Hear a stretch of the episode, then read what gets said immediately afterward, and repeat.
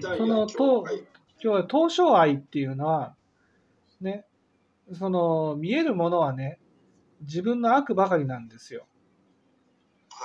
境界愛自体愛がその起きてね境界愛って自分が価値を置いているつまり価値のある人間に立てるものが全部崩れていくわけですよそして自体愛によって自分だと思ってるものが崩れていくわけです崩れていくっていうのは消えていくってことです自分の中から記憶の中から消えていくんです執着だけが残るんですよ ああ、なるほど。何が自分だったかが忘れてしまうんですはい。肉体を失うから。そして、そんな自分が見えるものは何かって言ったら自分の悪ばかりなんです。だから、私たちはすがるんです。未来は幸せな世界に生まれたい。普通に考えたら、いや、自分の悪ばかりが見えるから、こんな自分は地獄行きだっていうふうに見える、思うはずなんです。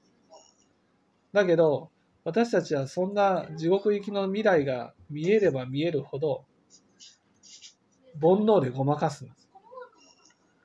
だから、幸せな未来を期待するんです。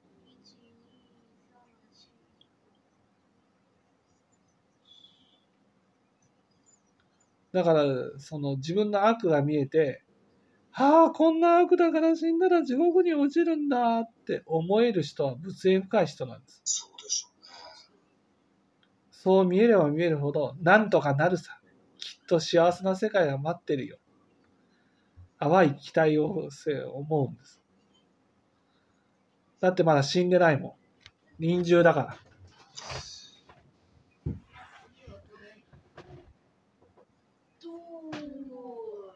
それが。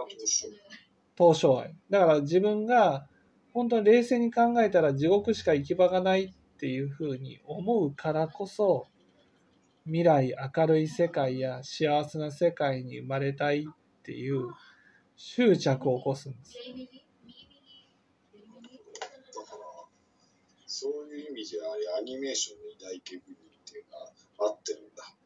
そう。まあ、私もこんな世の中にやつ来世こそ幸せな世界。世界に生まれたいと。そうそう。だから自分が、自分が恐ろしい悪を作っているから、だから地獄しか行き場がないなんて思えないんですよ。思えないですよね。思えない。だから、だから今が苦しいから幸せな世界に生まれたいとしか思えないんです。来世こそ幸せな世界に生まれたいのって言ってましたよね。そう。